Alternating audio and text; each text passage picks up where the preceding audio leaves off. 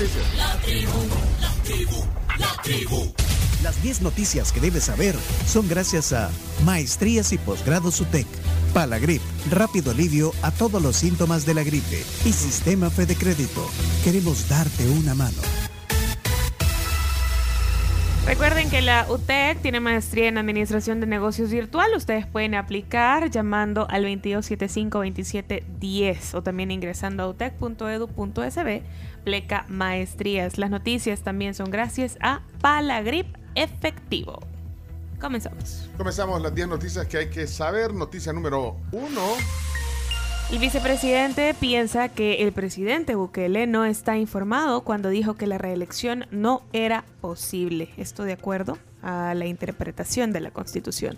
Bueno, ayer estuvo el vicepresidente de la República ha invitado aquí en el tema del día, eh, Félix Ulloa, eh, habló de la reelección, dijo que siempre ha estado contemplada en la Carta Magna y lo que está prohibido es perpetuarse en el poder a partir de un tercer periodo. En ese sentido justificó que cuando en el pasado el presidente Nayib Bukele declaró que, que no era posible correr por la reelección, como muchos videos que hemos visto, se los citamos ayer aquí, miren, pero le dice el chino, bueno, que incluso con el con la entrevista que le hizo a, a, a Comunica, a Luisito Comunica. A Luisito Comunica, sí. eh, dijo que, bueno, que quizás no estaba informado. Pero ¿por qué no lo pones esa, esa parte eh, hoy eh, aquí en las 10 noticias? Ahí está el Dale. vicepresidente. Ponlo. Eso es tan, tan literal que no hay donde perderse. Entonces, solo los que quieren confundir son los que no entienden. Yo sigo Pero, Félix, Félix. Pero, pero el, el propio presidente Bukele, en, en dos ocasiones, él, incluso cuando lo entrevista Luisito Comunica, él, él le dice, yo puedo ser presidente 80 veces, pero no puedo ser presidente eh, dos veces seguidas. Eh, No, y- no, no había, no había leído bien el artículo, porque como te digo, es un artículo que estaba escondido, que no ha salido a la luz y que no se saca. Cuando hagamos un ejercicio de interpretar, no los, no los magistrados, porque ya lo hicieron, y eso se va a cumplir porque es una sentencia y se cumple, pero para satisfacción de los ciudadanos, de los académicos, de los periodistas, de los formadores de opinión como ustedes, que no se sientan de que aquí, por la fuerza, la sala nos dice que hay que aceptar la, la candidatura. No, leámoslo desapasionadamente y veamos por qué está esa disposición. Bueno, ahí está eh, parte de lo que dijo ayer eh, el vicepresidente de la República, Félix Ulloa, aquí en la tribu. Eh, está el podcast también. Eh, hoy lo retoman en página completa. Por ejemplo, eh, la prensa gráfica pone una, una página con una foto grande del vicepresidente. Artículo que avala la reelección estaba escondido, eh, dice Ulloa, y ahí está la nota. Luego también eh, el diario de hoy pone un titular eh, en la página 6 de Nacional. Félix Ulloa dice que reelección se justifica con, entre comillas, artículos escondidos. El diario El Salvador pone dos páginas sobre las declaraciones del vicepresidente. El titular del diario El Salvador dice, presidente Nayib Bukele reúne requisitos legales para buscar la reelección. Eh, y dice después la nota, a pesar de que diferentes sectores de la oposición política de El Salvador siguen insistiendo en que la reelección presidencial continua está prohibida, la sentencia de la sala ha regulado que un mandatario puede presentarse como candidato para gobernar en el siguiente periodo. Por ello, el vicepresidente de la República, Félix Ulloa, dijo ayer en el espacio de entrevistas de Claudio Martínez, la tribu FM, que el presidente Nayib Bukele sí reúne los requisitos legales para presentarse como candidato. Eso se lo metió chino, solo para sí, eso del, del Claudio. Bueno, pero ahí está entonces, hoy no, no sé, eh, no he visto el colatino. Eh, si, si cita algo, ¿no ha visto el colatino? pero sí se, se hizo muy viral, ¿no? Sí, pero bueno, ahí, es el vicepresidente de la República. Eh, creo que eh, la, eh, la gente está atenta a lo que dice. Eh, también, bueno, ahí está, ahí está el podcast. Vamos a la siguiente, noticia número dos. Creo que es importante tomar en cuenta esta nota. Oigan esto. Potencial tormenta tropical 13 afectaría a El Salvador desde este domingo con vientos máximos sostenidos de 55 kilómetros por hora y con dirección hacia el oeste a una velocidad cerca de 24 kilómetros. La potencial tormenta 13 podría afectar a nuestro país con lluvias y vientos este próximo domingo, según el pronóstico del Ministerio de Medio Ambiente. Ahí en el Twitter hay un montón de imágenes de, cómo la trayectoria, ¿verdad? donde digamos se, se pone una proyección de, la, de la trayectoria, un pronóstico pues de la trayectoria de este fenómeno. y eh, indica que para la madrugada, o sea, para amanecer el lunes, eh, llega ese, ese fenómeno, entra, digamos, ahí Honduras, digamos, norte del Salvador. Esa es la, la- la trayectoria que, como también dicen los expertos en este tema, al tocar tierra puede eh, cambiar, eh, ya sea para el norte o para el sur, un poco el, el- la- la- el rumbo. Pero lo que sí es que habrá una afectación de lluvias, lo que no se sabe es si se, si se, qué tanto puede tener incidencia en nuestro país. Así que, de hecho, hoy, no sé si ven el, el- el diario El Mundo, la portada, el titular grande del diario El Mundo dice Titular depresión, principal. depresión tropical. Afectará al país desde el domingo, eh, aunque aquí dice que se va a convertir en... en, eh, bueno, es que es una posibilidad, como decía la Krams, que se Sí. convierta en un huracán, eh, en el huracán Julia. Julia. Esperemos que no. Bueno, Desde hace que- días incluso también pueden seguir a Moisés Urbina en su cuenta de Twitter, siempre está actualizando y, y viene ya desde hace días diciendo y anunciando esto. Ah. Siempre trata de, de matizar, diciendo pues claramente que no, no es ley lo que él dice, pero pues la verdad es que le ha atinado bastante. Ayer comencé a seguir una cuenta, solo este se lo, se los doy eh, como tip. Comencé a seguir una cuenta de Mr. Alf, eh, arroba Alf Ferracuti. Eh, me parece que, es muy entendido en la materia de, estos fenómenos climatológicos. Fíjate, de hecho, eh, retuitea, interactúan con Moisés. así que, bueno, eh, Chino, vos eh, en Twitter ves las cosas, ¿verdad? Ahí, ahí puedes seguirla esa cuenta. Por supuesto, en Twitter. En Twitter. Tú estás acostumbrado a Twitter y no es así. Ni a, ni a lo que te cuenten. No, tenés que convencerte. Bueno, pero ahí está, se llama, bueno, sigan a ver qué les parece. A mí me pareció interesante la información que comparte eh, Mr. Alf en Twitter. Eh, arroba Alf, como de Alberto quizás, ¿verdad? Ferracuti. Y de ahí la foto es Alf. Ah, no, no es Alf. No, es él. No, pero, no, pero ¿cómo? ¿Por qué se- Ferracuti, familia, tradición de deportista. No, ¿no? a mí me, se me hace que lo de Sí. Alf deben de ser como sus iniciales. Alberto. algo Luis Ferracuti, Ajá, sí. sí. Así que.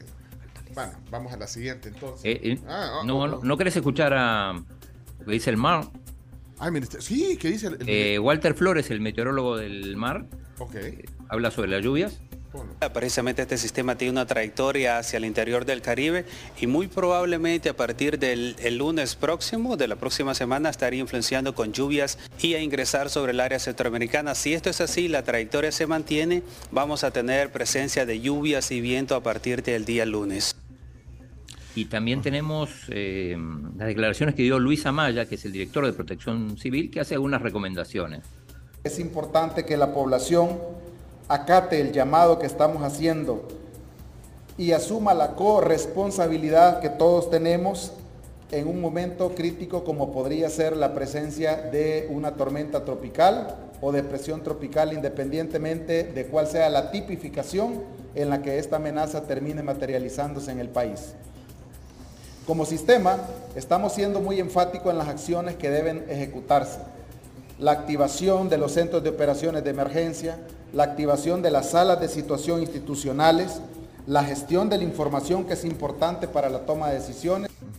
Bueno, mira, aquí hay dos recomendaciones. Eh, la de eh, Francisco, eh, Francisco Moreira dice que esta cuenta dice la recomienda, la se llama Chamán Weather ES, dice que es muy atinado también. Chamán Weather ES, chamán, pero chamán es un chamán, ¿verdad? Eh, muchas gracias. Dice que eh, aquí leo lo que dice Francisco, es muy acertado con los pronósticos, recomiendo seguir esa cuenta. Gracias, Francisco. Alberto López dice que Ferracuti es piloto aviador. Ah, bueno. Los pilotos Ah, aviadores, los pilotos eh, toman cursos sobre meteorología, me imagino. ¿O no? Tienen que. Chumito, vos que trabajaste en el aeropuerto y lo pango en la tienda libre. Sí, claro. Yo siempre les preguntaba, "Ey, va a llover. vos?" ok. Va- Vamos, volvemos al- al tema. Eh, noticia número 3. La directora ejecutiva de ANEP dice que el impuesto en los seguros afectará a la clase media. Leonor Selva, nuestra invitada de hoy, eh, pues indicó que el nuevo impuesto del 5% a los seguros creado por el GOES afectará sobre todo a la clase media salvadoreña. Bueno, hoy estará aquí, eh, por cierto, la directora ejecutiva de la NEP. Vamos a, hablar de ese otros temas eh, más adelante. Noticia número 4. Equipo ad hoc asegura que presentará a la Asamblea proyecto de reformas a la Constitución a finales de año. Antes de que termine este 2022, la propuesta de reforma constitucional podría llegar para el estudio de la Asamblea Legislativa. Esto según confirmó el equipo que ha elaborado dicho proyecto bajo la dirección del vicepresidente Ulloa. Bueno, ayer, ayer estuvo aquí y habló también de eso. Es importante, pongámoslo. Desde 1992, el Instituto de Estudios Jurídicos Salvador Villegas presentó la primera propuesta de una nueva constitución, así se llamó el evento que realizamos, decía una nueva constitución para un nuevo país. Veníamos saliendo de la guerra, se abría una etapa de esperanza, de expectativa de generar un nuevo país, un país moderno, más democrático, que permitiera el bienestar de los ciudadanos. Y esta propuesta siempre la mantuvimos, nunca tuvo eco porque los sectores que controlaban políticamente la institucionalidad estaban cómodos con las reglas que ellos habían establecido. Cuando se cambió de los gobiernos de Arena a los gobiernos del FMLN, pensamos que iba a haber la oportunidad de hacer ese cambio y le presentamos al presidente Funes un proyecto para iniciar una reforma sustancial de la Constitución, pero tampoco no, no tuvo eco. Bueno, ahí estaba parte que le dijo eh, de lo que dijo ayer el presidente, el vicepresidente, perdón, y también le preguntamos sobre su opinión sobre el caso, por ejemplo, de, de la denuncia que se hizo ante el Tribunal de Ética de una funcionaria del gabinete Carolina Recinos y dijo que, bueno, que no tenían tiempo de, que si estuvieran dándole tiempo a, a contestar todo eso, incluso de la lista Angel, pues no tendrían tiempo para trabajar, entre otras cosas. Eh, declaraciones del vicepresidente ayer aquí en el programa. Noticia número 5. Ordenen a la Asamblea legislar a favor de mujeres despedidas durante sus embarazos. La Sala de lo Constitucional ordenó este jueves a la Asamblea Legislativa establecer normas reguladoras para garantizar, como lo establece la Constitución, que las mujeres embarazadas que hayan sido víctimas de despido laboral sean reinstaladas y que se les pague los salarios que hayan dejado de percibir a causa de haber sido cesadas durante el periodo comprendido entre el embarazo y seis meses después del descanso postnatal. Noticia número 6. Bueno, eh, estudio de factibilidad del tren del Pacífico. ¿Está listo, Carms? Sí, el comisionado presidencial de proyectos estratégicos, Cristian Flores, informó que el estudio de factibilidad para la construcción del tren del Pacífico ha concluido y su construcción podría iniciar finalmente el próximo año. Tenemos un audio de él. Así es. Adelante. Este mes de septiembre fue concluido el estudio de factibilidad. Hay diversas instituciones trabajando, eh, como lo es también eh, CEPA y el Ministerio de Obras Públicas. Eh, quiero reconocer también el trabajo de aquellos técnicos, aquellas personas que están viendo toda la parte de ingeniería, la parte de diseños, eh, ver todas las rutas. Es importante destacar de que este sueño va a ser un sueño, primero Dios, hecho realidad a partir del próximo año, donde está claro de que en la primera fase vamos a tener una conectividad logística y también eh, de pasajeros, o sea, una, un medio de transporte masivo de, de- pasajeros desde San Salvador hasta Sonsonate. Y la fase 2 obviamente es conectar Sonsonate con Acajutla. Pero si vemos hacia el futuro, en una tercera fase, el propósito principal es conectarnos hacia, hacia Guatemala porque esta es una nueva eh, forma de manejar todo lo que son las cargas logísticas y también conectarnos a todos los sistemas ferroviarios de Norteamérica. Ok. O sea, va, va a ser regional en algún momento. Noticia número 7. Alcaldía de San Salvador anuncia cierre de calles por simulacro de terremoto hoy. El simulacro del terremoto comenzará a las 8.30 de la mañana, es decir, en un ratito. Eh, tiene como objetivo fomentar una cultura de prevención y medir la capacidad de reacción de los equipos operativos. Esto lo confirmó ayer la alcaldía. Y es que eh, yo lo tenía en mi mente para el 10 de octubre, eh, que eh, de hecho es el... El aniversario del, del terremoto del 86. Ajá, pero bueno, va a ser entonces... Hoy. Hoy hay que tomar en cuenta eso. Yo no sé si... eh, si eh, genera... Bueno, hay cierre de calles. ¿verdad? Sí, debido a eso se van a cerrar eh, las vías. La novena calle Oriente, la segunda avenida Norte, también la intersección de la 11 calle, Poniente, o- 11 calle Oriente y pasaje Cuscatancingo, además del carril derecho de la Alameda Juan Pablo II. Si alguien eh, del equipo de la sala de prensa de, de la tribu puede averiguar si, si hay también simu- simulacros para el lunes. Es que eh, tengo idea de haber eh, escuchado o leído eso. Ahí se activó ya la sala de Para, prensa. para el lunes. Para el lunes, porque tenía entendido, porque esto, esto es la alcaldía, ha anunciado el cierre Sí. de las calles en el centro histórico y en esas zonas que usted acaba de decir, pero quiero entender si, si va a pasar también, eh, porque había una, no sé si ya hay una legislación o algo Vamos a consultar. sobre hacerlo cada 10 de octubre un simulacro. Bueno, y, y toquen así, toquen todo para que no vaya a pasar con lo que pasó en México. Por favor. No sé, Eh, no, los no de sé México, si- el, eso del 19 de septiembre en México es otro tema, ¿verdad? Sí, pero bueno. no sé igual, bueno, tal vez sí lo hicieron hoy para no estar recordando ese episodio porque fue, un, según entiendo, un terremoto muy, muy grave en el Sí, país. Bueno, vamos a ver. ah, Ya, ya, se activó el, ya se activó el departamento. A ver Si hay simulacros, el- ahí me avisan, tal vez antes de que termine el, el- el- las 10 noticias. Vamos, noticia número. Esa se la quiero dejar al chino. Al chino. Chino, te dejamos esta para la, la número 8, a ti, eh, chino. Adelante, chino. La 8. Sí, dale, dale, dale, chino. Dila, dila. Vamos a ver, léela bien. Ministro de Salud indica que contagios por COVID-19 son extremadamente bajos. ¿Y qué dijo? ¿Qué, Los, qué pasó? Sí. Los resultados de las estrategias sanitarias implementadas para atender la pandemia de COVID-19 han dado resultados favorables, aseguró el ministro de Salud, Francisco Alaví, quien detalló que se registra una baja cantidad de casos en la enfermedad a escala nacional. Por Qué eso bueno. esta semana no, no lo vimos en televisión. No, ¿cómo no? ¿Vos no lo viste? Sí. Tú- ah, yo no estaba, por eso. Ah, si estás en Costa Rica, vos estás viendo los noticieros, vos andas buscando a Rodrigo Chávez.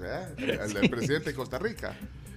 Eh, sí, bueno, pero qué buena noticia, porque Sí, buena ha, noticia. ha bajado la cantidad de casos de la enfermedad y bien. ¿Oyeron cómo dijo el chino el nombre? del Sí, ministro? sí, sí. No lo Sin notaron. llorar, Sí. chino. Ah, sin llorar. hizo- Decilo hizo- sin llorar. sin llorar, Hizo una pausa Hizo muy, una muy pausa, sentida. no sé, hasta el bar me dan ganas de pedir porque no, no, no sé si oyeron cómo lo dijo. Sí, Camila, ¿no te percataste supuesto. cómo dijo el nombre? No. Sí, chino, ya súper. Francisco Alaví. Sí. Ah, Así Como- fue. como de- como- Con Es como una pausa. Ajá, de resignación. Mientras derramaba una lágrima Y en esa bajo, pausa. bajo el Se tono. te notó. Tenés el bar, Chomito. No, No, chino, te tienen ganada la moral. Sí. Bueno, pero ya estamos con tiempo. Bueno, no tenemos tiempo para estar oyendo el No tenemos. Francisco José Alaví Montoya, quieren que diga. Sí, claro. Ministro de Salud del Salvador, claro. Como dice Aranzamendi, que nombra nombre completo, apellido completo. Bueno, noticia número Nueve. 9. No hay bar, Chomito. no. Sí, sí, sí. Ah, ahí, Ahí va. Ahí va. Sí, estamos escuchando. No, de- aquí estamos haciendo el símbolo del, así del televisor. del ¿verdad? televisor. Ahí sí, no. Dila, dila. Vamos a ver, léela bien. Ministro de Salud indica que contagios por COVID-19 son extremadamente bajos. ¿Y qué dijo? Los ¿Qué, resu- pasó? Sí, sí. Ah, Los resultados de las estrategias sanitarias implementadas para atender la pandemia de COVID-19 han dado resultados favorables, aseguró el ministro de Salud, Francisco Alaví. Ahí, ¿Quién oye, detalló que- eh, Sí. Ministro de Eh, Salud. sí. Francisco Alaví. Pero, va a ven- va, es que no sé, yo quiero que, de verdad, para que no te afecte, que venga un día el ministro. Ministro, venga al programa. O sea, no, no porque, porque informados estamos, porque aparece en los medios y todo, pero para, para hablar incluso de otras cosas. Bueno, vamos entonces, noticia número. Diez. Nueve, perdón. Nueve. Masacre en guardería de Tailandia deja 35 muertos y 24 son niños. Un ex policía atacó el jueves con armas de fuego y cuchillos una guardería en Tailandia donde mató al menos a 35 personas y como lo decía 24 son niños. Y luego asesinó a su familia y se suicidó. Tragedia, tragedia. No, una cosa terrible. Número En 10. Tailandia. Ahora sí, número 10. Arriban balseros rusos a Alaska. Dos ciudadanos rusos llegaron en una balsa ayer a una playa de Alaska y solicitaron asilo a las autoridades de Estados Unidos. Esto informaron eh, ayer las autoridades locales. La embarcación atracó en la isla de San Lorenzo, en el mar de Bering, próxima de la costa rusa, informaron los senadores del estado ártico, eh, Lisa Murkowski y Dan Sullivan. Bueno, ahí están ya las 10 noticias que hay que saber. Eh, ah, bueno, eh, ya, ya no metieron, porque la Carms no le gusta que metan nota- notas de, de Elon Musk, pero, pero una jueza postergó el juicio de Twitter Musk para que llegue a un acuerdo de compra, así que está en pausa esto todavía. Hasta el 28 de octubre está en pausa. Así es. ¿a qué? ¿Eh? A mí ese hombre me da miedo. Va, Vamos entonces a la pausa, señoras y señores, porque viene el tema del día. Hoy eh, la directora ejecutiva de la NEP va a estar con nosotros. Mira, y de hecho hay en ADE, eh, vamos a hablar también un poquito de eso, entre otros temas, en el tema del día hoy. Así es. Vámonos a la pausa comercial. Les cuento que el, Centro Médico Escalón junto a CERME le ofrecen un precio especial en este mes contra el cáncer de mama de 25 dólares en mamografía digital o ultrasonografía de mamas y si se quieren realizar ambos estudios tiene el valor de 45 dólares. Un mensaje importante, la mamografía no duele, el cáncer sí. Pueden llamar al 2555-1370 si quieren más información. Muy bien. mu- Ey, miren, eh, hay una cosa importante que queremos decirles antes de ir a la pausa. Chumito, aguantame. Es que, sí, es que eh, con Claro TV puedes retroceder en vivo, pausar, adelantar y grabar programas. Pregunten sobre, sobre estas, estos beneficios de Claro TV. Contrátelo hoy. Claro que sí. Claro que sí. Bueno, Claro que sí. Va una pausa, ven- ya venimos.